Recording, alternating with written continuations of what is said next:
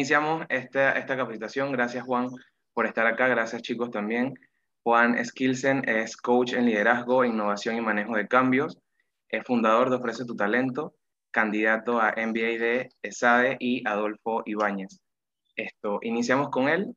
Eh, te paso la palabra para que des la presentación a esta, a esta capacitación que les va a servir a estos chicos demasiado y también a, nosotros, ¿no? Y también te enriquece a ti. Así que muchas gracias. Iniciamos. Muchas gracias a ti eh, y, a, todos ustedes por su participación. La verdad es que yo estoy muy contento de compartir con, con la juventud, especialmente a líderes, ni siquiera futuros líderes, porque cambié el título de la charla y les puse líderes. Después les voy a contar por qué, porque fue como que parte del aprendizaje que tuve cuando hacía la presentación y estoy muy contento yo como panameño, nacido y crecido en Panamá, de aportar a una nueva generación de agentes del cambio que van a promover un cambio positivo no solamente a nivel político y económico, sino espero que a un nivel personal y familiar. Así que muchísimas gracias por su tiempo y muchísimas gracias por su atención. Eh, como dijo José Isaac, yo soy coach, yo empecé mi empresa hace unos 10 años eh, que se llama Proximus Consulting, eh, una empresa de consultoría de innovación y capacitación y desarrollo. Mi mamá es psicóloga, así que aprendí el tema de psicología y coaching de ella. Ella tiene su empresa de más de 20 años de experiencia y yo como que alrededor de los años le he empezado a dar mi toque con lo que yo llamo innovar nuestra conciencia y ahora les voy a contar un poco más de qué es conciencia y cómo lo podemos aplicar en el día a día. Así que la charla de hoy quiero enfocarlo a esos tres temas, a manejar el cambio positivamente y ser un agente de cambio en Panamá, ser un agente de cambio positivo en tu comunidad, en tu manera de hablar, en tu manera de conversar, en tu manera de servir a las demás personas. Les voy a hablar un poco de mi propia salud emocional, voy a romper bastante el ego y voy a hablarles del corazón. Yo siento que hoy por hoy tu historia te hace único, cada uno de nosotros tiene un talento único y tu historia te hace único, así que les voy a compartir un poco de mi historia, un poco hablándoles del corazón o de la real de la leyenda, como decimos aquí en Panamá. Les voy a compartir un, un aprendizaje que llamo yo los frutos de mi vida, que Dios mediante va a salir en un libro que estoy publicando que se llama Activando tu conciencia ilimitada y después les quiero dar un par de tips y de herramientas como que más prácticas que se puedan llevar para realmente transformar esa reactividad que vemos. Y ojo, no es nada más reactividad cuando yo le grito a alguien, sino a veces en la pandemia, en la cuarentena, cuando estamos tristes y estamos solos y nos sentimos aburridos, o eso también es reactividad. Y quiero darles un par de tips para cambiar un poquito el mindset, cambiar un poquito la mentalidad y poder avanzar en eso. Así que si les parece, empezamos quiero empezar bastante dinámico y quiero preguntarles a ustedes, eh, empezando así como que la sesión, ¿qué significa para ustedes un error? ¿Qué significa para ustedes un fracaso? ¿Cómo definirían un error o un fracaso, ya sea en su vida o en el país o en la cultura? Eh, y quiero que lo hagamos para, bastante dinámico, así que les voy a poner por acá un mentí. Si se meten a, de sus celulares, se pueden meter a, a mentí.com y ponen el código 3367491 y entonces podemos hacer como que un brainstorming, como que una lluvia de ideas, todos juntos, qué significa para ustedes un error. Disculpa, eh, ¿lo puedes escribir en el chat del grupo para tener el enlace? Es, eh, ah, ok, dale, yo, yo, no estoy en el grupo, pero si solamente vas a www. No, no, aquí mismo. Ah, ok, ok, déjame, déjame. Acá lo ah, envié. Ahí ponen el código que Juan, que Juan les da y, y ya les aparecen las preguntas y todo. Ajá, ¿33 qué era? 3367 491.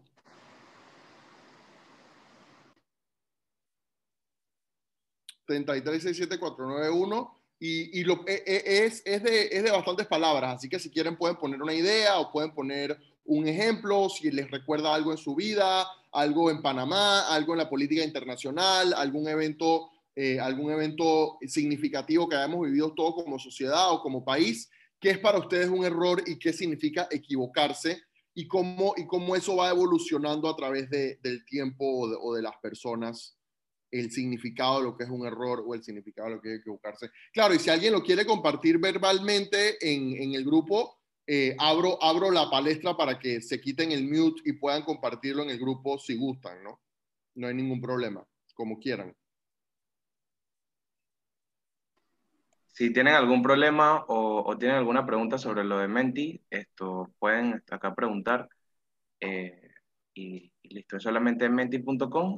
Ahí les sale una barra ahí ponen 3367491 y les aparecen las preguntas esto que, que acá tiene Juan. Ok, nos dice Alex, un error es una equivocación, ya sea consciente o inconsciente, de persona grupo de personas, claro. Em, ok, quiero, quiero desafiarte un poco esa, esa definición, Alex, y lo podemos conversar. Esa equivocación que como pusiste tú es consciente o inconsciente, también pudiéramos hablar de que es intencionada o no intencionada, o sea, que tiene intención de equivocarse o que, por ejemplo, cuando alguien, por, por decirte un ejemplo totalmente básico, cuando alguien pisa a otra persona por error y fue inconsciente, ah, disculpa, lo siento, te pisé, y eso fue inconsciente, eso también fue un error, eso lo hace diferente que tenga o que no tenga intención. Hola, Juan. Em, digo, para ser estricto, voy a primero abarcar lo que mencioné y luego voy a, voy a eh, contestar en lo que ampliaste. Eh, cuando yo me refiero a sea consciente o inconsciente es porque se puede dar la conciencia de que, por ejemplo, em, sé que em, mi cálculo podría estar, estar mal porque no tomé la medida correcta, no hice los chequeos necesarios y a eso yo, le llamo consciente. Otra cosa es la intención que obviamente no sería un error si tienes la intención de poder, eh, de pisar el pie a alguien y demás. Y la otra parte que había puesto era también puede ser definido como la causante de la falla de un proyecto. Sí, así mismo como la matemática que te expliqué antes, que fue ejemplo, em, el error el error puede ser un número que causó un estrello de la NASA, una falla horrible eh, por diferencias de, sistema métrico. Pero bueno, ya ese es otro tema. Ok, cool. Me, gusta, me gusta el ejemplo matemático. Siento que le diste ahí un, un twist bien científico. Eso está cool. Me gusta. Aquí nos dice otra persona, una decisión no bien tomada. Ok, entonces tenía opción A, opción B, opción C, y entonces tomé opción C que realmente no fue, no fue la mejor. Ahora, para, para ampliar un poquito y, de vuelta, ¿no? Estamos, estamos, estamos aprendiendo todos, estamos debatiendo, estamos compartiendo opiniones. De hecho, los errores son de por sí malos o un error en el camino, como nos dice la persona acá, una decisión no bien tomada o como nos decía Alex, un mal cálculo, al final nos puede ayudar a aprender más, a crecer más e inclusive en la parte científica a mejorar o a inventar algo nuevo, algo que no estaba en los planes, porque el error nos dio una nueva invención. Dame un segundito, Alex, que quiero leer otra, otra, otra definición. Una pérdida de tiempo después de desgastarme arduamente, no ver resultados. Ok, ahí estamos hablando de la parte personal. No ver los resultados puede ser un error y puede ser también una pérdida de tiempo. Ok, ¿alguien más quería decir algo sobre lo que les dije sobre eh, que si el error es bueno o malo o al final puede salir eh, algo aún mejor, algo que no nos esperábamos? Alex, cuéntanos, ¿qué nos ibas a contar de eso?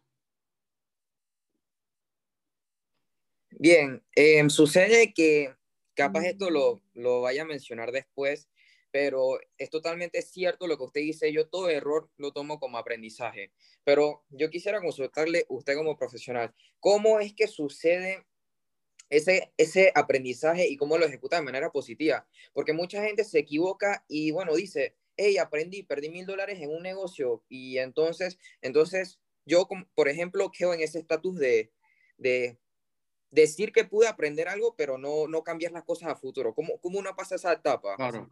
Claro, y yo, yo, yo espero poder eh, conversártelo en los próximos como 20 o 30 minutos con la presentación especialmente hacia el final, hablándote de cosas claras. Eh, pero hablando de eso, y sé, que, y sé que tú pusiste un ejemplo científico, les quería preguntar, yo no sé si ustedes se saben el caso de la historia de Pfizer, la farmacéutica Pfizer, que de hecho ahora mismo está en las noticias mundiales con la vacuna del COVID.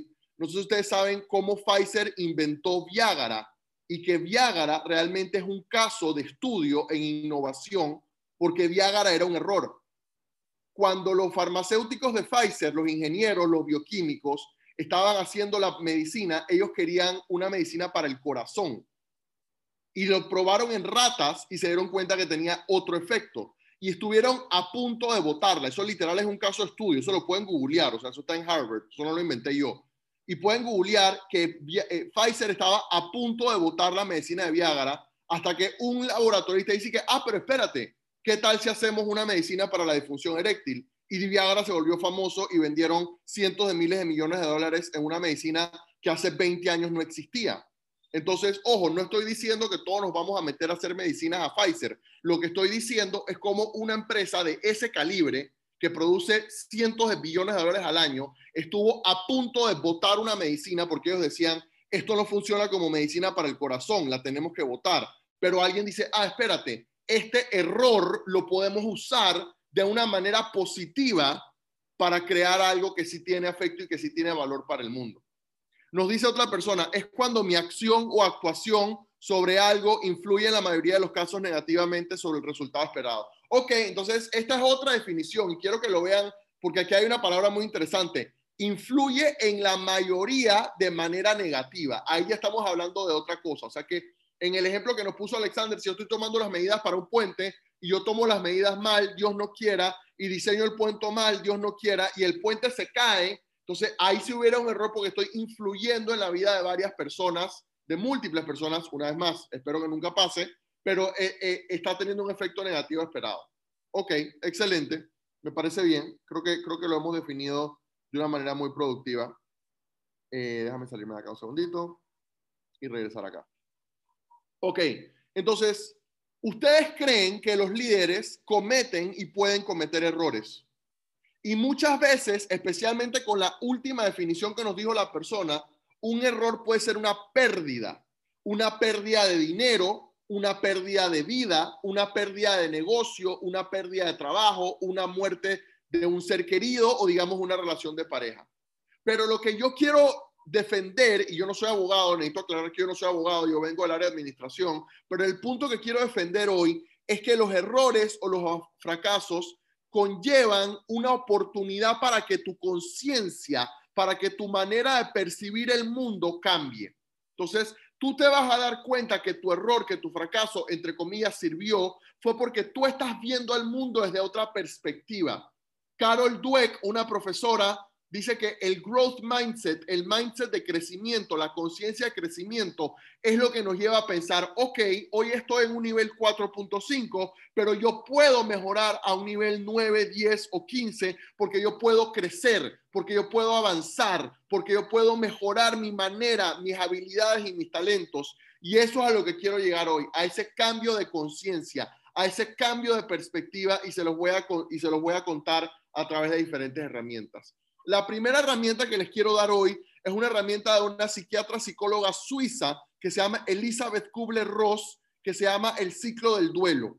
Elizabeth Kubler-Ross en su libro On Death and Dying habla de que cuando tenemos una pérdida y de vuelta, esto puede ser la pérdida económica, la pérdida de un trabajo, rompiste con tu novio o novia, rompiste con tu pareja, eh, ya no tienes el mismo eh, eh, carrera que antes, cambiaste de carrera, digamos que perdiste a un ser querido en el COVID, todos los negocios que están cerrando y cambiando, todos esos nosotros como seres humanos pasamos por una etapa de duelo.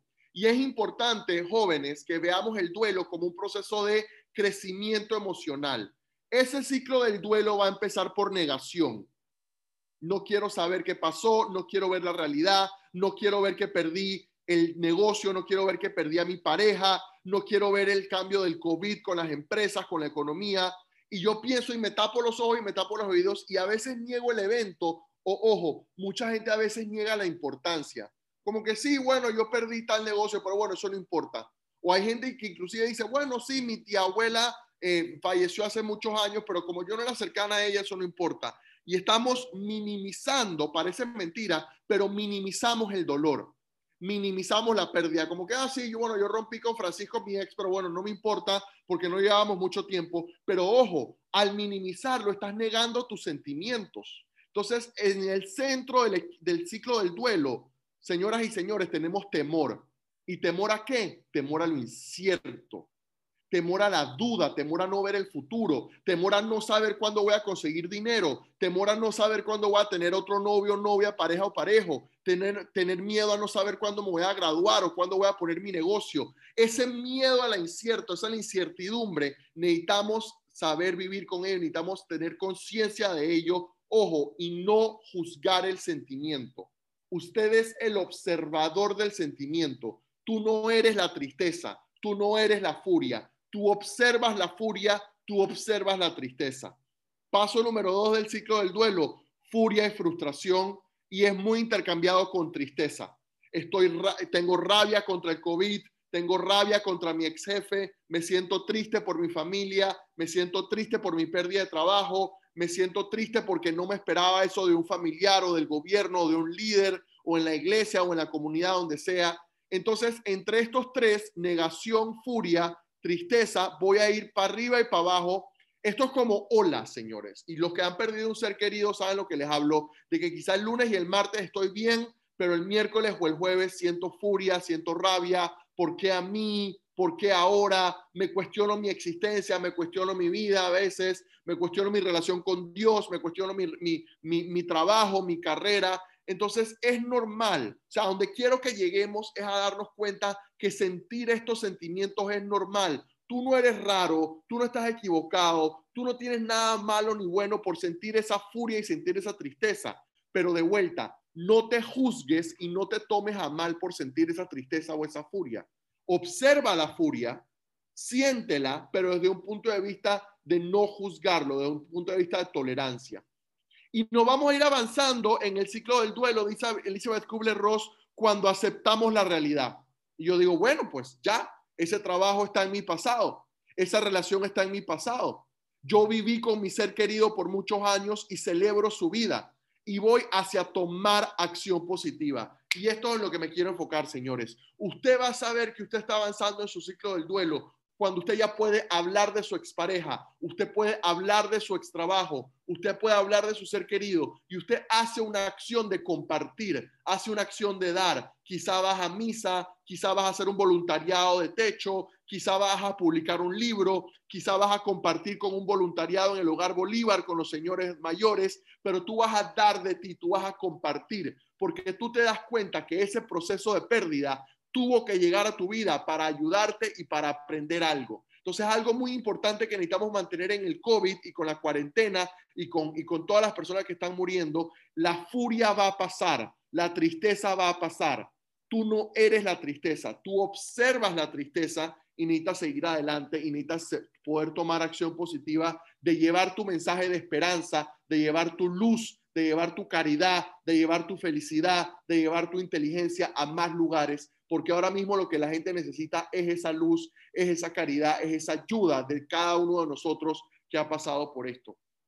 Entonces yo les quiero compartir un poquito de mi historia para más o menos eh, romper un poquito el ego y compartirles yo por qué decidí aprender esto y más que nada por qué decidí meterme a coach y para que sepan lo que les digo, no los digo desde un punto de vista de víctima, porque no me quiero victimizar, sino se los digo para, para, porque el tema de hoy es salud emocional Ojo, y mucho de este ciclo del duelo es atravesar esas emociones, saber atravesar la furia y la ira y mantener tu cordura y mantener tu esperanza en el futuro. Esto yo lo aprendí porque realmente yo pasé por una pérdida a una edad muy temprana en mi vida. Mi papá falleció cuando yo tenía un año, mi papá se tomó la vida cuando, cuando yo tenía un año, él se suicidó y yo viví toda mi vida con mucha tristeza, con mucha rabia. Si les digo la verdad, yo por muchos años sentí mucha rabia y yo decía, cómo yo me salgo de este sentimiento, cómo yo me salgo de la rabia, o sea, cómo yo me salgo de este sentimiento de pérdida, de sentir que fue injusto que mi papá se tomara la vida o fue injusto que esto haya sucedido a mi familia. Claro, yo con mi mamá siguiendo adelante tal y cual. Yo a la edad que probablemente tienen ustedes, porque tengo entendido que ustedes son muy jóvenes, yo a la edad de 17, 18, 19 años, yo empecé un alto, alto consumo de drogas y de alcohol. Yo consumía drogas y alcohol casi que diariamente claro, hoy por hoy lo veo hacia atrás y digo, solamente quería apagar mi rabia, solamente quería apagar mi tristeza y tú con las adicciones estás tratando de apagar un dolor que realmente está en ti. Gracias a Dios, ya yo fui a rehabilitación, yo tengo 13 años limpio y sobrio, ya yo pude superar eso, pero si tuve otro evento que fue un poquito, un poquito fuerte, que fue que yo a los 19, 20 años, por, por mi alto nivel de desorden y de consumo, yo estuve detenido y yo estuve privado de mi libertad por aproximadamente como 7, 8 meses. Entonces, ¿a dónde voy con esto? Em, la, dejar mi universidad, evitar la realidad, el tema de no poder parar, es lo que yo llamo hoy por hoy, lo que yo entiendo con todo lo que he estudiado y lo que he aprendido, un deseo de recibir para ti mismo. Un deseo de recibir para ti mismo implica que tú solamente estás buscando un beneficio para ti. Yo, yo, yo. mi beneficio, mi progreso, mi diversión. Yo solamente quiero preocuparme por mí o en buen panameño, yo voy a mí. Yo no sé tú, pero yo voy a mí. Yo voy a mi éxito, yo voy a mi dinero, yo voy a mi familia, yo voy a mi negocio. Y ese deseo de recibir para ti mismo, cuando está descontrolada, secuestra el deseo de ayudar a los demás. Y yo estoy seguro que ustedes lo van a ver, especialmente en muchos líderes, sin decir nombres, porque no queremos criticar a nadie, pero muchos líderes políticos llegan al poder prometiendo que van a ayudar a la ciudadanía, pero después el ego lo secuestra. Yo sola, solamente piensan en ellos y en su beneficio. Y eso culminó en mi caso para perder la libertad física y claro, culminó para terminar mi libertad interna por muchos, muchos años atrás. El tema de la salud emocional yo lo viví también, eh, ups, ups, perdón, me acabo de ir. Déjame ver que me fui aquí un segundito. El tema de mi eh, salud emocional lo vi después de, de, de, estar, de estar detenido, que fui diagnosticado con, con bipolaridad y obviamente ahí de vuelta tristeza, frustración, enojo, ¿por qué a mí? ¿Por qué esto? ¿Por qué ahora? Y realmente eh, yo, yo, lo, yo lo aprendí como, y hoy, hoy, por hoy lo agradezco como una bendición y como, yo no lo veo como una discapacidad, pero lo veo como una sensibilidad. Yo me siento muy sensible cuando estoy alrededor de personas o de situaciones y, esto, y de esto se trata, de realmente transformar los desafíos en verlos. De, hecho, por esto también estuve internado y les puedo decir que, que, realmente es muy, muy difícil salirse de esas emociones de tristeza o de rabia o de enojo. Entonces, eh, ¿dónde fue que yo aprendí la resiliencia? La resiliencia la aprendí cuando yo, yo me puse a pensar, ¿sabes una cosa? yo no me puedo quedar con este internamiento, con esta bipolaridad o con este sentimiento de adicciones, yo necesito seguir adelante. Entonces, ahí, es donde les hablaba de la acción positiva. ¿Cómo yo puedo usar esto para realmente inspirar a otros que quizás están pasando por un tema de adicciones o quizás pasaron por la, la pérdida de un ser querido a echar para adelante y, pa, y a recuperarnos después de las dificultades? Y, para mí fue muy inspirador cuando leía a un autor que él se llama Ralph Philip Berg, donde él habla en su libro Nano, Tecnología en Mente sobre Materia, que la conciencia lo es todo y todo es conciencia. ¿Qué significa que la conciencia lo es todo? Que donde sea que están tus pensamientos y tu manera de ver el mundo es donde tú vas a estar. Entonces, yo les quiero poner un ejemplo claro de esto con una, una analogía que yo llamo los frutos de mi vida. Esta analogía fue originalmente publicada por un autor que se llama Rabbi Yehuda Ashlag y este autor que les digo, Ralph Philip Berg, la popularizó hace como 15, 20 años atrás. Y la analogía, y esto quiero que lo hagamos juntos, porque de vuelta, todos aprendemos de todos y todas nuestras situaciones, nuestras historias, nuestros eventos nos ayudan a aprender cada uno de cada uno. Es como si nuestra vida fuese como un árbol.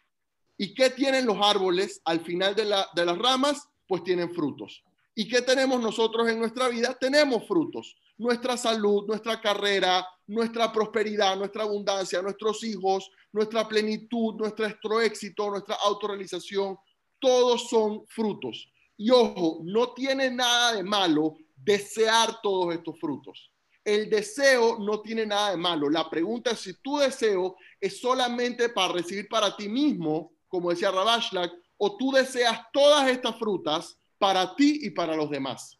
Y eso lo habla un líder muy famoso que para mí es muy inspirador, Nelson Mandela. Nelson Mandela, en un video que les puedo mandar después de Ubuntu, Nelson habla de que Ubuntu no significa que yo me voy a ir a, las montañas y yo voy a vender todos mis bienes y me voy a volver pobre y voy a donar todo a Fanlic. No, Ubuntu es tú vas a tener más salud, tú vas a tener más éxito económico, tú vas a tener más familia, tú vas a tener más felicidad, no solamente para ti, sino para habilitar a la comunidad alrededor tuyo. O sea, imagínense que cada uno de nosotros en este Zoom, que hay 8, 9, 10 personas, queremos más abundancia, queremos más éxito, queremos más felicidad, pero no solamente para nosotros, sino para María Eugenia, para Patricia, para Claudio, para Alex, para todas las personas alrededor de nosotros. Entonces, de esta manera, buscamos que tener un deseo de recibir, no solamente para mí, sino tengo un deseo de recibir con el propósito de compartir, de ser canal para,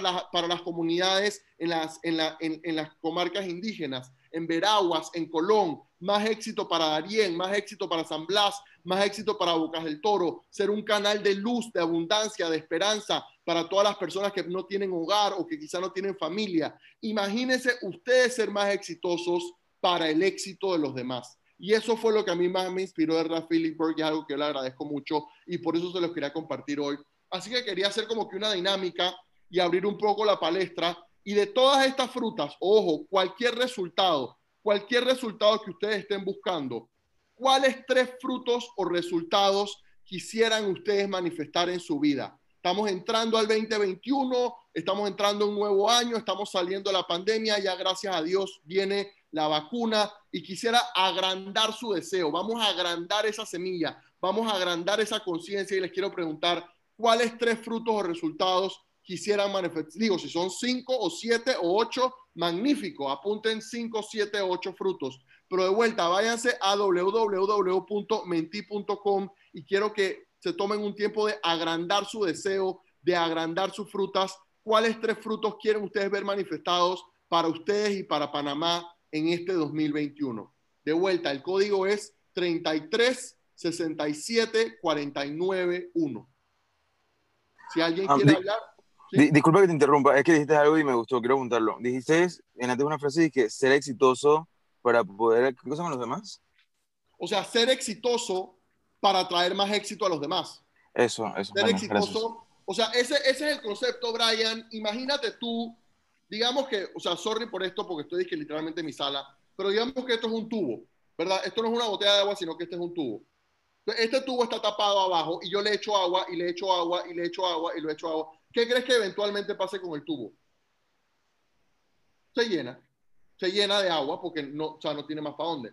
Pero ojo, tú has visto, no sé si ustedes han visto en los que han ido a Novi o a Duit o una construcción, lo que sea, los tubos que son un codo, que reciben agua aquí, pero que la pasan hacia, hacia otro lado, como una, como, como una, como una D, o sea, la, la, pasan de aquí y la, y, la, y la comparten. Eso se trata, es una idea muy simple.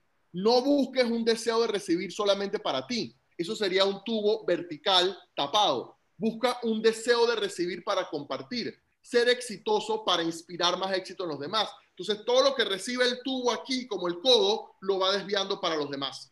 Prosperidad, felicidad, salud, abundancia, éxito. O sea, tú eres más exitoso para que los demás también sean más exitosos. Ya, me encanta, buena frase. Eh, entonces nos dice por acá, prosperidad, servicio a la comunidad y tener una familia. Excelente, totalmente de acuerdo. Prosperidad, todos buscamos prosperidad, no tiene nada de malo. Mira, tú sabes esto de la prosperidad, a donde yo lo hablé con, un, maestro hace, hace años y yo le digo, pero, pero yo le digo, pero maestro, pero en verdad como que la prosperidad a veces no se ve como muy espiritual, ¿sabes? Porque a veces la gente dice que la gente más, más millonaria y más próspera no es espiritual. Y me decía, claro, porque no tienen intenciones de ser espirituales pero si tú quieres ayudar a la cura del HIV, ayudar a la investigación con el cáncer, donar a FANLIC, donar al Patronato Luz del Ciego, donar a Techo por mi país, quieres donar a 150 ONGs, tú necesitas tener buco plata. Entonces, claro, para tú ser más próspero y para traer más prosperidad a 150 ONGs, tú necesitas también ser próspero. Entonces, tú eres exitoso para los demás.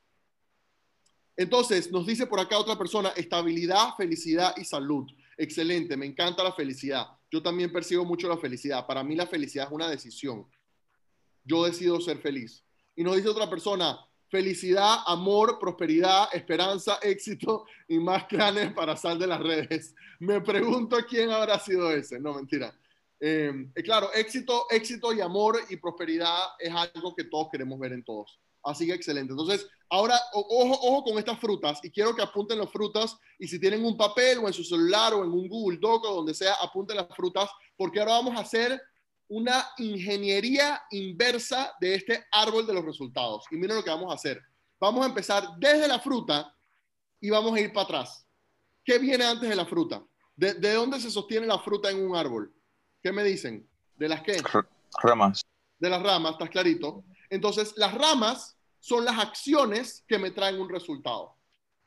Si yo quiero un resultado de un diploma de una universidad, licenciatura, maestría, doctorado, whatever, si yo quiero bajar 20 libras, yo necesito ir al gimnasio y dejar de comer grasas. Si yo quiero graduarme en la universidad, necesito estudiar más.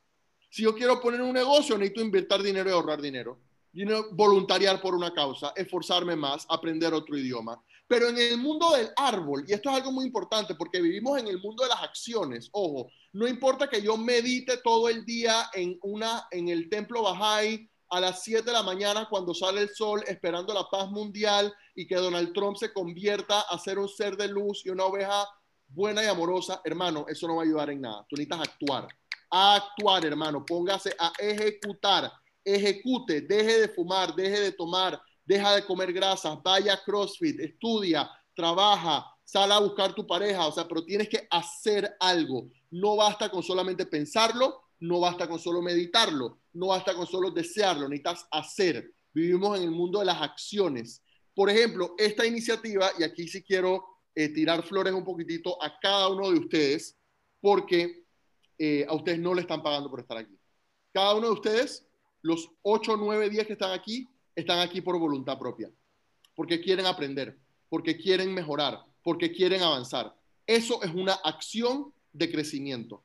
Los seminarios que yo doy usualmente son a empresas y a la gente le paga por estar, porque son en horas laborables. Entonces, si el seminario es de 9 de la mañana a 11 de la mañana, técnicamente a ti te están pagando por esas dos horas de trabajo. Pero ustedes y todo lo que hacen en el sal de las redes y todo lo que hacen en los clanes lo hacen por convicción, lo hacen porque quieren aprender, porque quieren avanzar. Eso es una excelente acción y los quiero felicitar porque se nota que están aquí comprometidos. Así que, y es en domingo, así que en verdad ustedes pudieran estar haciendo cualquier otra cosa, viendo cualquier otra serie de Netflix, The Crown, eh, The Queen's Gambit, lo que sea, viendo noticias, viendo radar, lo que les guste, pero ustedes están aquí, así que quiero felicitarlos por eso.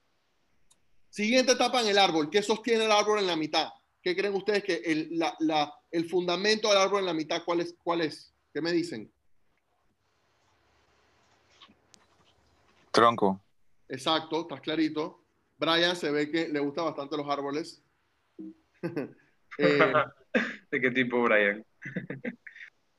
Ajá. Me voy, me voy. Tronco, ahí vamos. Em, entonces los troncos, los troncos son los que nos empujan a una acción en vez de a otra.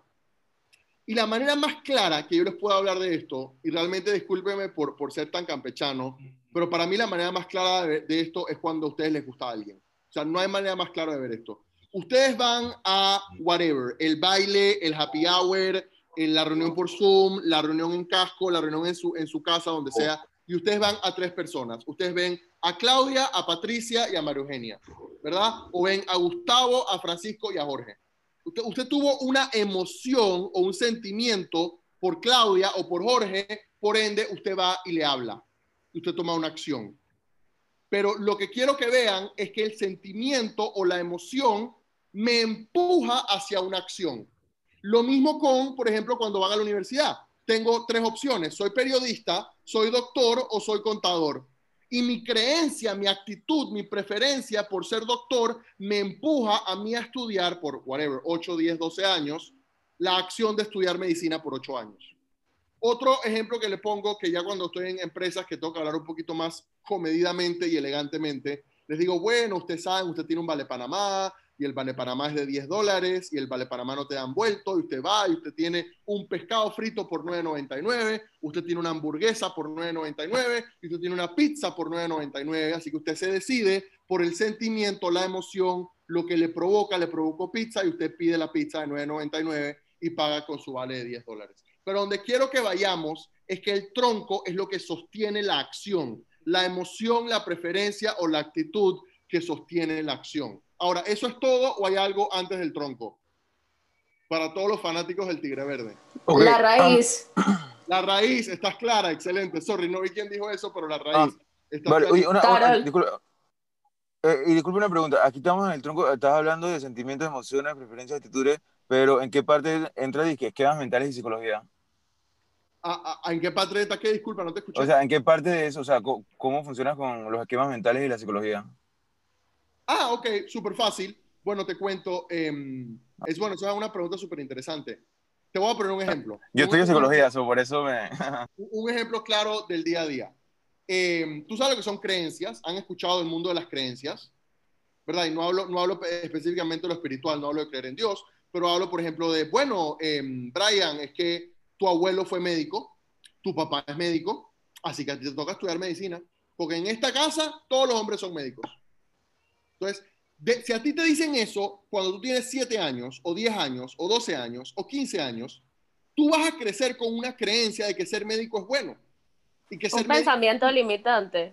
Esa, exacto, es que, bueno, gracias, Carol, tienes toda la razón. Hay creencias limitantes, que son, entre comillas, negativas, y hay creencias empoderadoras. Las que queremos crear son creencias empoderadoras. Pero sí, correcto, hay creencias autolimitantes. Hay creencias, digo, hablando claro, eh, yo les puedo decir una creencia que estoy seguro que todos la hemos escuchado, de que, por ejemplo, es que en tal país toda la gente es mala, o todos los, todos los, es que no quiero ni siquiera decir un nombre porque no quiero ni afirmar esa creencia, pero todos los manes de tal país son perros, o todos los profesionales de tal país son corruptos. Entonces la gente lo sigue repitiendo y repitiendo y repitiendo, y hay, obviamente, hay creencias colectivas, hay creencias culturales. O sea, por ejemplo, a, nivel de comida, hay países en donde la creencia es que el puerco es malo. Y hay países donde la creencia es que todo el mundo come puerco, jamón, bacon, eh, o sea, toda la formalidad de puerco. Y hay países donde el puerco es malo. No sé si sabían, yo, yo, yo me enteré esto el otro día y lo vi en un documental que me pareció muy gracioso. En India las vacas son sagradas y caminan por la calle y nadie las puede tocar. O sea, tú tripea que tú estás en un taxi en India y se cruza una vaca y tú no puedes hacer nada porque la vaca es sagrada, la vaca tiene que caminar su camino. mientras tú estás claro que en muchísimas otras culturas las vacas las crecen, las matan, las debollan, se las comen, las venden, las compran. ¿Sabes? Entonces son creencias. Son, es tu manera de ver el mundo. Entonces, para responder la pregunta de Brian, si mi manera de ver el mundo, por ejemplo, es que la pizza es buena, yo me voy a comer pizza todos los días. Pero resulta ser que a los, whatever, 40 años, me reuní con un gastroenterólogo y el gastroenterólogo me dijo, Juan Pablo, necesitas dejar de comer grasa. Entonces yo necesito cambiar mi creencia de que las grasas son malas. Entonces yo necesito hacer un trabajo interno de PNL, de programación neurolingüística, cambiar mi creencia de que, hey, suave, Juan Pablo, las grasas no son buenas. Ahora mismo en mi vida yo necesito dejar de comer grasas. Otra creencia, hay gente que ama el gimnasio y se vuelve adicta al gimnasio. Y va al gimnasio, bueno, obviamente antes de la pandemia, pero yo conocía gente que iba al gimnasio dos veces al día por dos horas. Era como que, man, what the fuck? O sea, ¿quién, quién va cuatro horas al día al gimnasio? Pero ojo, yo, eso que ellos valoran. Tú vas a cuatro para, horas al día Para mí, quiero aportar algo a eso. Para mí eso se llama el poder del pensamiento flexible, que radica en que nos permite reinventarnos a nosotros mismos y fluir con los eventos de la vida sin lastimar. Total, total. Ojo, y ojo, y también para, para, para complementar eso, Carol, no criticar al que tiene la creencia opuesta a la tuya. Porque, por ejemplo, a mí me pasa con el tema del puerco, que, que, o sea, por ejemplo, hay gente que no toma bien cuando tú ya no es que yo no como mariscos. Ok, pero yo no como mariscos, pero yo no tengo que criticar al que sí los come. ¿Me sigues? O sea, si él tiene una creencia que comer mariscos es cool y yo no la tengo, a mí no me gustan los mariscos, podemos perfectamente coexistir en la misma mesa yo pido un sándwich y tú pides una langosta, cero estrés. O si somos de diferentes partidos políticos. Exacto, total, total. Si yo soy de izquierda y tú eres de derecha, total. O sea, yo peleo por el bien de Panamá y yo peleo por el hecho de que tú tengas el derecho a, compartir tus pistas políticas. Y si tú eres de izquierda y yo soy de derecha, o tú eres de derecha y yo soy de izquierda, oye, ¿sabes? Nos, nos sentamos a comer por hablar del bienestar del país y yo respeto tu posición, totalmente de acuerdo contigo. Pero como dices tú, y eso me encantó, yo puedo cambiar mi creencia yo puedo, yo estoy, yo estoy en control de cambiar mi creencia de las pizzas, de la grasa, del matrimonio igualitario, de la legalización de las drogas, de las adicciones, de lo que sea, tú puedes cambiar tu creencia. Totalmente de acuerdo. Totalmente de acuerdo.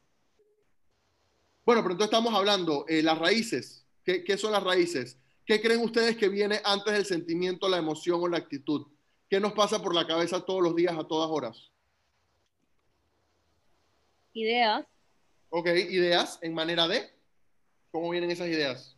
Em, de proyectos que hay que efectuar, por ejemplo. Necesidades. Se, nota, by the way, se nota, Carol, se nota que eres tan proactivo porque, porque tú piensas de proyectos que se pueden hacer. O sea, nada más para que estemos claros, hay gente que tiene ideas todo el día de, que de jugar videojuegos. Lo siento. Tú, estás pensando en hacer proyectos, o sea, me encanta tu actitud. La, la votaste, la votaste by far. Juan David, disculpa, dijiste algo y no, me, no, no, no te escuché. ¿Puedes repetir? Claro, ideas para cubrir necesidades. Tal cual, tal cual. Y eso lo dice mucho, no sé quién, no sé si Brian dijo que era psicólogo, la pirámide de Maslow, que by the way, eso lo veo como necesario que todo el mundo lo lea, por favor, si, nada más googlean los cinco minutos, la pirámide de las necesidades de Maslow, eh, necesidades básicas, necesidades sociales, necesidades emocionales, eh, todos las tenemos, exacto. Yo más me estaba inclinando por... Soluciones a problemas también. Exacto, soluciones a problemas, claro, exacto. Me decía un profesor en México, que al final los ingenieros tienen el mejor trabajo porque siempre hay más problemas, así que siempre habrá más soluciones, pero no son... una pregunta, dijiste antes que, por ejemplo, eh, antes de la, a las raíces dijiste pensamientos y luego preguntaste, ¿y cómo, o sea, dijeron ideas y tú dijiste, ¿y cómo llegan las ideas? Eso no me quedó claro. Eh, o sea, ¿en qué forma llegan las ideas? Wow, es que estás preguntando algo bien deep para que sepas. Es que tú lo preguntaste. Yo, tengo una creencia personal que yo me he dado cuenta y que yo he vivido, en lo personal lo he vivido en mi vida, o sea, dije literal en carne propia.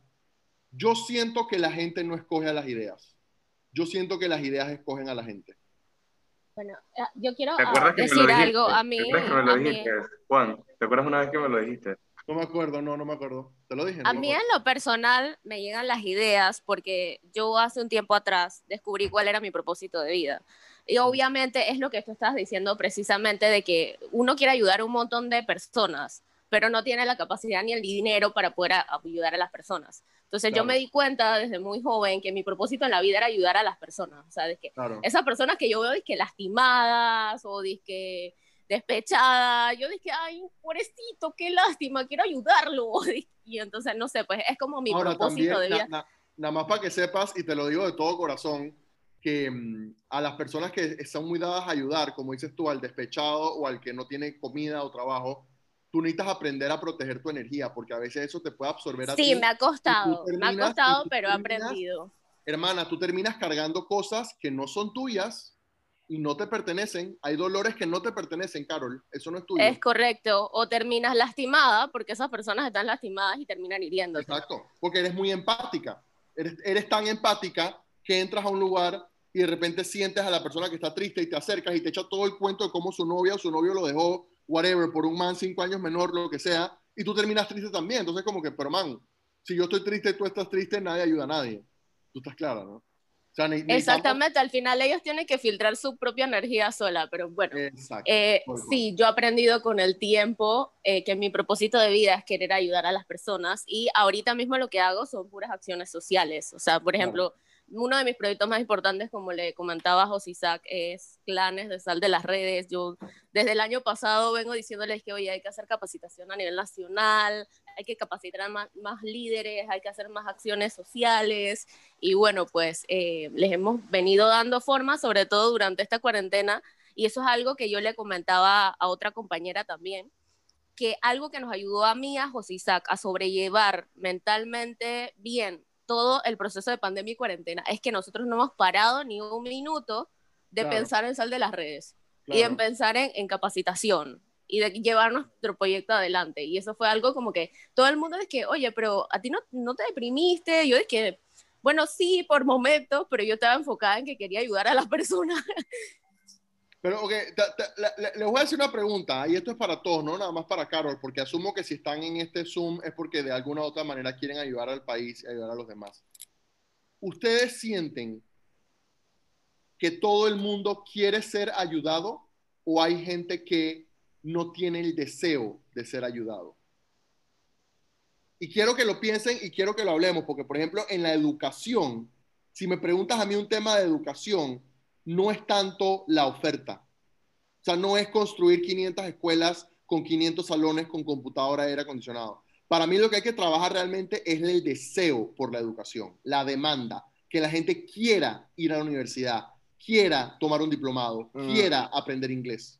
Pero aquí, aquí te, voy a interrumpir un poquito, pero acuérdate que cuando estabas en el tronco tú también hablaste de lo que con las cosas con las que vas creciendo, que te dice que son buenas y que no son buenas, y a veces por tú tratas de ayudar a alguien y esas personas no se dejan solamente por el pensamiento con el que fueron creciendo y de esas ideas que tienen en la cabeza, ¿sabes? Entonces a veces no sé si es que la gente no quiere que la ayuden, pero en verdad no saben si necesitan ser ayudados y en qué necesitan ser ayudados porque ya tienen como que un pensamiento de ideas y es difícil entrarle a ese tipo de personas. Claro. me explico. Sí, no, total, totalmente de acuerdo contigo. Totalmente de acuerdo contigo. Yo opino que este deseo que tú dices que hay que implementar o eh, tratar de introducir en las personas es como venderle un producto a alguien y crearle la necesidad de que necesitan eh, prepararse de repente para, para crecer como profesionales, pero algunas veces las personas no compran como alguien se lo vende. Entonces, creo que la respuesta para mí, pues, eh, crear ese deseo es vender bien eh, la educación, en el tema de la educación y podemos irnos a salud también. ¿Cómo puedes impactar en que las personas tengan algún tipo de precaución para cuidarse de su salud si no se lo vendes, si no le muestras una imagen súper fea de cómo quedas después de una enfermedad X o Y, hasta que dejan de fumar, pues, por ejemplo. No, no, estoy totalmente de acuerdo contigo, Juan David, concuerdo al 100%, es un tema, yo lo llamo rescatar el deseo. Para mí, así como Carol dijo que su propósito es ayudar a las personas, para mí mi propósito de vida es rescatar el deseo, porque todo el mundo tiene deseo, ojo, ¿ah? Cuando salió el álbum de Bad Bunny, todo el mundo estaba googleando y instagrameando y publicando el álbum de Bad Bunny, porque para eso sí nos falta deseo, estás claro, ¿no? O sea, para Bad Bunny, para J Balvin, para el nuevo iPhone 12, para, o sea, hay, hay cosas que se venden solas. Así como dices tú que nosotros tenemos que vender algo, hay cosas que se venden solas. Nadie en mi vida yo he visto una botella de ron abuelo persiguiendo a la gente para que se la tomen. No, no, no, no, no. La gente persigue la botella de ron abuelo para tomársela. Y lo mismo con el cigarrillo, la marihuana, la cocaína, whatever. Todas esas cosas se venden solas. Yo nunca he visto una valla publicitaria de una bolsa de cocaína, jamás. Y se vende todos los días. Todos los días se vende. Entonces, ¿a, qué llamo yo rescatar el deseo? Rescatar el deseo es, ok, tú tienes un deseo ahora mismo por Bad Bunny, por iPhone 12, por lo que sea. Yo quiero llevarte, yo quiero enseñarte lo que es tener otro deseo. Por educación, por ayudar, por crecer, por amar, por tolerar, por perdonar, pero el deseo está, ojo, no hay que crear el deseo, el deseo está, solamente hay que rescatarlo, hay que reenfocar el deseo, como si fuera una cámara, yo reenfoco la cámara de izquierda a derecha, de arriba para abajo. Sí, yo creo, quiero opinar, creo que, que, que es parte de darle valor a ese deseo, porque yo puedo querer, eh, por ejemplo, estudiar pero si yo veo que es más fácil robar o que me nombren como si fuera una botella y no hago nada, Total. creo que ese deseo lo reemplazo por otra cosa que también quiero, pero que se me, se me hace más fácil. Y es como darle valor a ese deseo de que, o sea, vale la pena estudiar, vale la pena eh, la educación, porque puedes tener la mejor escuela enfrente de tu casa, pero si, el, si la sociedad no te da el ejemplo, eh, no te sirve de nada que tengas la mejor escuela enfrente de tu casa o la universidad o que tengas una beca y etc. Entonces, Patricia nos acaba de llevar brillantemente y casi que proféticamente a lo que viene antes de la raíz, que es la semilla. Y la semilla en el árbol es el deseo, la conciencia. La conciencia es la semilla. Hay psicólogos que decían sobre el subconsciente, el inconsciente, ¿verdad?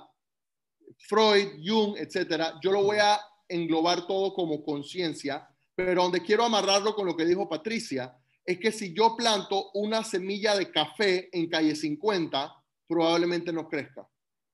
Si yo planto una semilla de café en Boquete, Tierras Altas, va a crecer belleza. Si yo, si yo, si yo planto una semilla de papaya en la arena, no va a crecer. ¿A dónde voy con esto? ¿Cómo es la analogía de eso? Ustedes, la unidad de este equipo, Brian, Carol, Tommy, Patricia, José Isaac, Juan David, todos, ustedes son la tierra donde ustedes plantan sus semillas, su unidad, su, su clan, su equipo.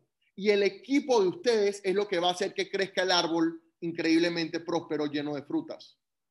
Porque de vuelta, tú puedes tener la mejor conciencia, tú puedes tener el mejor deseo, tú puedes tener el mejor, la mejor semilla, pero si tú no tienes un grupo, un ambiente, un medio ambiente de amigos, como dice Patricia, que te empujan a seguir estudiando, que te empujan a conseguir un trabajo, que te motivan a crecer, que te motivan a ayudar y a salir de tu zona de confort. No va a importar que tú tengas una semilla en el desierto. Valoren este equipo, valoren este espacio, esta oportunidad que le está abriendo Sal de las redes y crezcanla con más gente en más provincias, inclusive en más países, porque esa comunidad de gente que piensa como ustedes, que valoran lo mismo que ustedes, que buscan lo mismo que ustedes, eso es lo que va a hacer la diferencia, la unidad del equipo. Entonces, ¿a dónde voy con esto? Mi conciencia, mi semilla me va a dar de una o de otra manera un pensamiento positivo que me va a dar una emoción positiva, que me va a dar una acción positiva, que me va a dar un resultado positivo. Entonces, ¿a dónde voy con esto? Las tres frutas que apuntaron, ustedes son 100% responsables por esas frutas. No es para que se echen la culpa si su fruta es amarga, es para que sepamos, yo creo mi realidad, mi conciencia crea mi realidad, mi intención, mi deseo por mi salud crea la fruta de mi salud. Mi deseo por mi licenciatura crea mi fruta de la licenciatura. Mi deseo por los deportes, por el gym, por estudiar, crea la fruta de estabilidad, de prosperidad, de una relación con un poder superior. Llámala a Jesús, llámala a la Virgen, llámala a la luz. Esa relación con un poder superior depende de cada uno de nosotros. Esa licenciatura depende de cada uno de nosotros. El éxito de nuestro país depende de cada uno de nosotros. Yo no puedo echarle la culpa a los demás si no estoy teniendo lo que yo estoy viendo, lo que yo estoy buscando, ¿verdad? Entonces, esa es la herramienta del árbol para que ustedes vayan desde la fruta hasta la semilla y me digan si la conciencia viene de una intención de yo recibir o de una intención de yo recibir para compartir.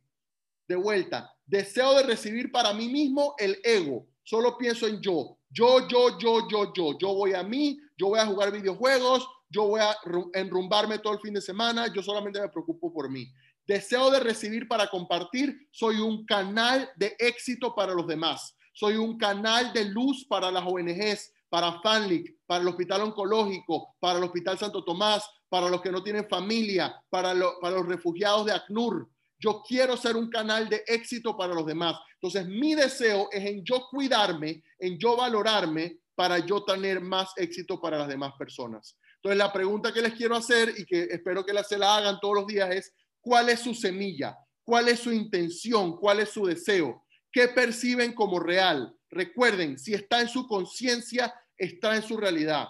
Y revisen su deseo de las tres frutas que están buscando. ¿Solamente están pensando en ustedes o están agrandando el deseo para pensar en más personas?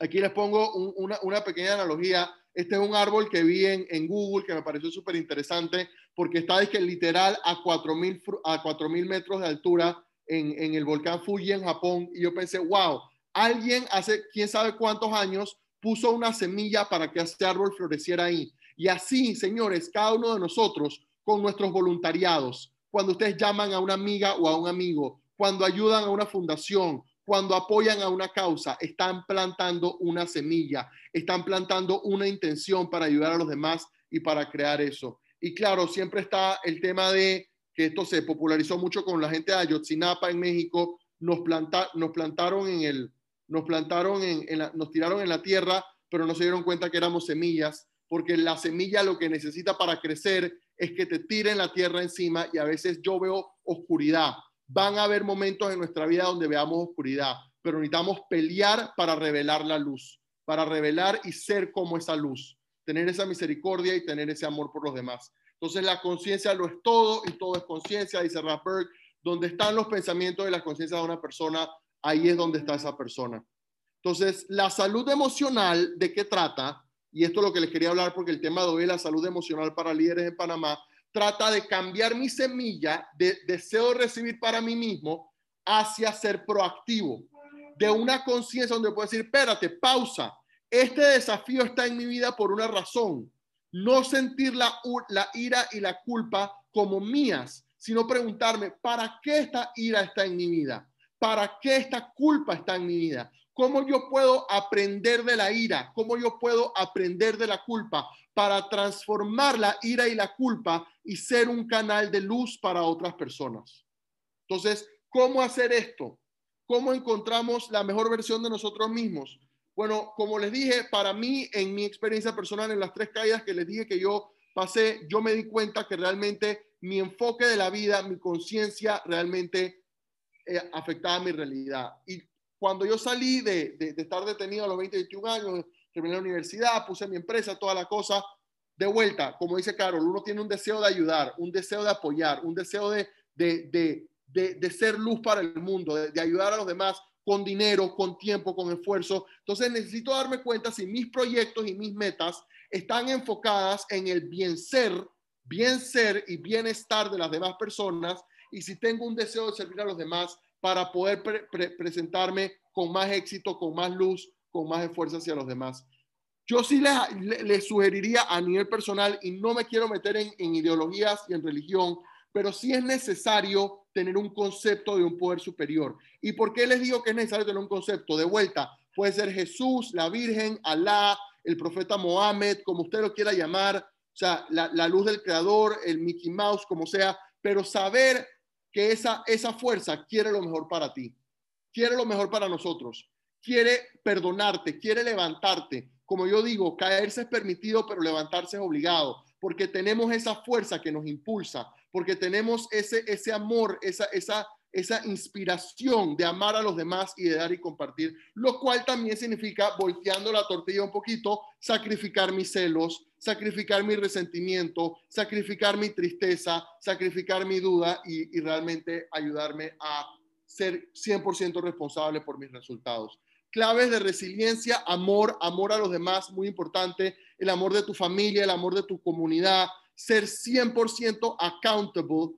Ojo con la palabra accountable. La palabra accountable significa yo lo que hago, lo pago. El que la hace, la paga. No hay excusas. Si tú tuviste un mal tema con una expareja, tú necesitas ser responsable y accountable por esos resultados. Certeza en que el universo, Dios, la luz, quiere lo mejor para ti. No importa cuál error tú hayas cometido en tu vida, hermano, tu alma está intacta. Apreciación, elevar esa conciencia, elevar esa conciencia a un deseo recibir para compartir, estudiar, ayudar, salirte de tu zona de confort. Medita en dar las gracias cada día por todas las bendiciones que tenemos en nuestra vida. Hay un par de metodologías que yo les recomiendo. Yo en lo personal leo el Zohar todos los días, una herramienta de mucho poder. Esta estoy empezando. Esta es de, una, de una eh, americana que se llama Diana Stiebel, que me parece muy cool. Se llama Theta Healing, que es una meditación para hacer sanación. Los que están buscando cambios de creencia, Theta Healing te ayuda con cambios de creencia. Y este libro me gusta mucho porque es muy práctico. Si no te gusta tu vida, cámbiala porque tú eres el director, el productor y el escritor de todo lo que pasa en tu vida. La fórmula proactiva, esta es una herramienta que me gustaría que se llevaran. Si quieren, le pueden tomar fotos. Si quieren, yo les puedo pasar el link de esta presentación. Cuando viene el desafío, cuando viene la rabia, cuando la tristeza sí ve, toca la puerta de la tristeza, tú dile, espérate, pausa. Este desafío está ahí para mi crecimiento, para ayudarme a ganarme mi próximo nivel. La otra persona, mi ex, mi suegra, el presidente, no es el enemigo, mi reactividad es el enemigo, mi tristeza, mi rabia, mi culpa, ese es el ego que viene a tratar de desbalancearme.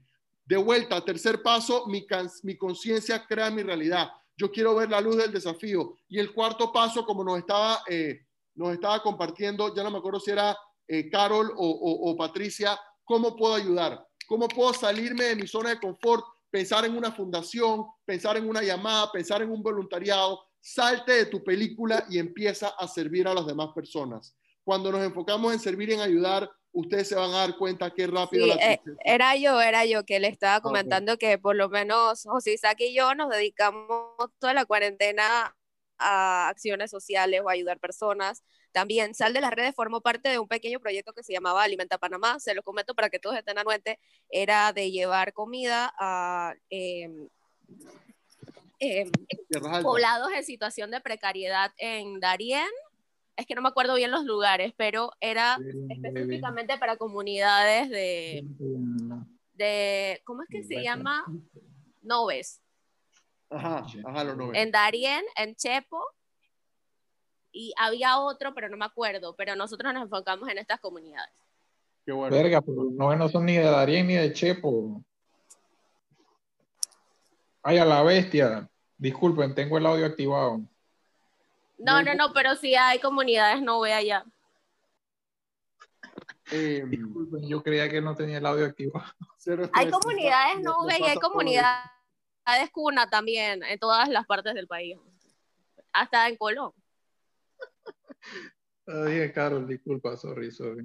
Cero estrés. Todos siempre dejamos, a veces lo prendemos, a veces lo apagamos y no sabemos si está prendido o apagado. Una cosa que, que me gustaría mencionar que eso sí eh, eh, me, pasó, ahora que Carol dice el tema de, de, comida, es importante que revisemos, y ojo, ah, yo hago esto todos los días porque a mí también me pasa, em, cuando estoy ayudando, y estoy tomando una foto, ¿cuál es mi intención?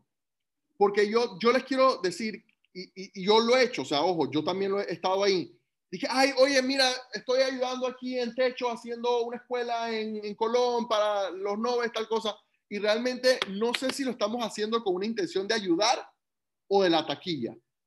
Y ojo, yo siento que a, a la conclusión que yo llegué es que tiene que haber como que un punto medio en que yo me tomo la foto, pero no solamente para mí, sino para inspirar a otras personas. Oye, mira, ve, Carlos está llevando comida a los noves en Chepo. Yo quiero ayudar. Oye, voy a chatearle para ver si puedo donar y ayudarle llevarle algo. Pero sí también creo que muchos de nosotros en los diferentes años hemos sido un poco como que, de como que le voy a tomar fotos, 75, 75 fotos cada hora para publicar en todas las redes sociales habidas y por haber, con la excusa de como que porque la responsabilidad social se volvió como moda, ¿sabes? Y en algún momento era como que una moda que todo el mundo voluntariara y que todo el mundo donara y que todo el mundo fuera y llevara. Y ojo, esa quiero quiero que lo veamos que esa intención puede ser un poquito un poquito tóxica, porque entonces sí al final sí lo estoy haciendo para para mí, lo hago no lo hago por ego, no lo hago por ayudar a los demás, ¿sabes? Entonces es importante chequear eso, cuál es mi intención para qué lo estoy haciendo. No tanto el por qué, sino el para qué. Ah, ok, me voy a tomar una foto para que la gente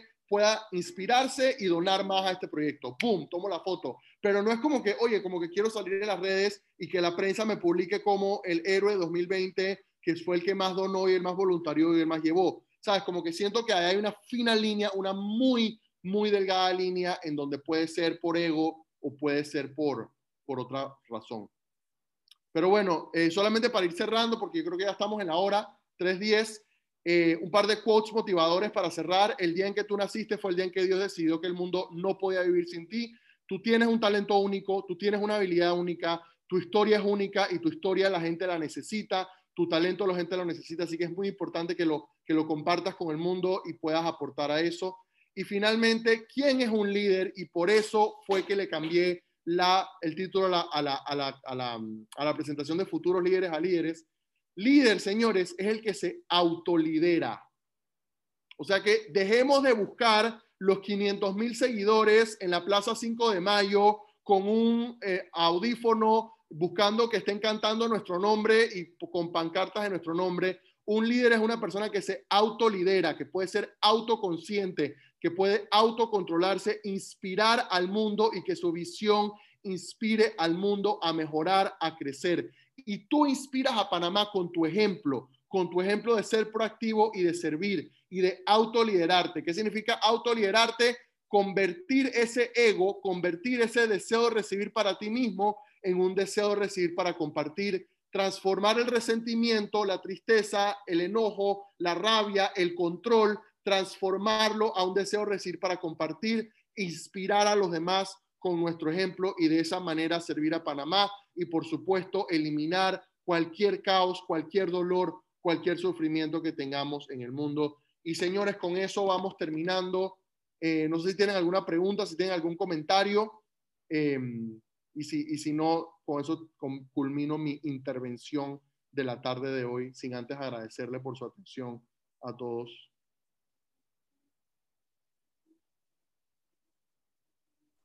Preguntas, ¿quién tiene preguntas? A mí realmente me encantó toda la clase. Estuve aquí. Eh, sí, a, mí también. Me tenía como sueñito y me despertaste, sobre todo con esta parte de la comparación del árbol. Me encantó. Qué bueno, qué bueno, qué bueno. Sí, man, belleza, dije, dominaste el tema completo, me encantó. Qué bueno, qué bueno. Me alegro que les haya gustado. Yo, yo súper contento. Eh, la verdad es que agradecerle de vuelta a José Isaac y a todo el equipo de Sal de las Redes por, por la oportunidad. Yo feliz de compartir esa presentación cuantas veces sea. Literal la he dado pocas veces porque no soy como que mucho de, de hablar de mi, de mi historia, pero, pero sí siento que, que, que, por eso fue que los puse al final. Lideramos con nuestro ejemplo y ustedes que se han tomado una hora del domingo en salir y estar aquí, ustedes están liderando con su ejemplo. Para que Oye, yo, yo, hacer, voy a buscar la quinta pata. Busca la quinta pata, dale, tira, tira, vale. lo, que, tira lo que va a tirar. Va, va, va. Voy, voy, voy, a, voy a como empezamos, hablando de los errores y lo que no, y o sea, cuando un error es a propósito y no es a propósito, por ejemplo, con el ejemplo que tú hiciste en tu vida, con la charla que tú me diste que domina y has aprendido un poco de ¿tú crees que lo que cometiste a tu temprana edad fue error o no fue un error? hoy por eh, hoy, ¿cómo lo ves? Lo, fíjate que súper buena pregunta y gracias por Mm. hacerla porque yo me la hice. Tú sabes que de cuando yo tenía esa edad, 20, 22, 24, y sabes, no, obviamente no todos tus amigos van a la cárcel a los 20 años. Todos mis amigos dije, wow, Juan Pablo, tú tienes que escribir un libro, tú tienes que hablar de esto, man, ¿cómo así que tú pasaste por esto, man? No sé qué, o sea, era como que todo este como que hype. Y yo siempre les decía a esa edad, 25, 27, 22, dije, yo no voy a escribir mi libro porque yo ahora mismo no tengo un final feliz. Y yo pasé años con eso y toda la gente me lo decía, que escribe tu libro, cuenta tu vaina, cuenta tu historia. Yo dije, yo ahora mismo no tengo un final feliz. Yo te puedo decir inequívocamente, con toda certeza, que yo encontré mi final feliz cuando yo encontré mi relación con Dios. Como sea que tú la encuentres, puedes hacer yoga, puedes meditar, puedes leer, puedes voluntariar, puedes orar, puedes ir a la iglesia, puedes ir a un templo, lo que sea. Pero para mí, cuando yo encontré mi relación con Dios, una relación muy personal que encontré en Cábala, eh, yo me di cuenta que sí, para responder tu pregunta, sí, todo tenía que pasar. No me arrepiento de nada. Todo tenía que pasar porque yo, para ser el hombre que yo soy hoy, yo tenía que pasar por esas caídas.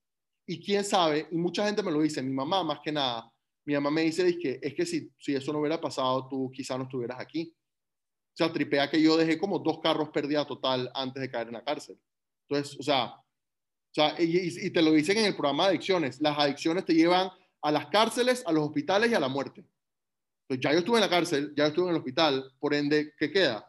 Entonces, como que al tú caer en cuenta de que las adicciones, el corre-corre, el ego, todas esas cosas te llevan a ese lugar y yo entablar esa relación con Dios, yo me di cuenta hace años, no te puedo decir cuándo, no te puedo decir un día en particular, pero yo me di cuenta, gracias por esto, gracias por esto, porque realmente me permitió ir hasta abajo y levantarme y hoy estoy en otro lugar completamente distinto. Ya, qué belleza, me encanta. Gracias, Gracias por la respuesta. Gracias a ustedes. Así que, eh, bueno, quedo, quedo súper a la orden. Eh, quedo súper a la orden. Avísenme cualquier cosa. Ahí está mi correo, mis redes. Eh, los felicito de vuelta. Y de vuelta, gracias a José Isaac por la oportunidad. Gracias, Juan. En serio, de verdad, que fue buenísimo, buenísimo, buenísima la capacitación. Espero que les haya gustado a todos. Gracias también a los chicos de los clanes que participaron. esta, esto va a quedar grabado y va a estar en Spotify en unos minutos, en Apple Podcast y también en eh, Anchor. Así que esto, muchas gracias Juan, muchas gracias chicos. Espero tengan una feliz tarde, lo que queda de la tarde y la semana que, que comienza mañana. Y nos vemos. Gracias a todos. Gracias chao, gracias. Chao, gracias. Hey, sorry por mí. Chao, un placer. Igual, igual un placer, Carol, cuídate. Gracias a ti. Chao, Patricia. Gracias. Tranquilo, Cami. Chao, Chao a todos. Cuídense. Tengan buen día.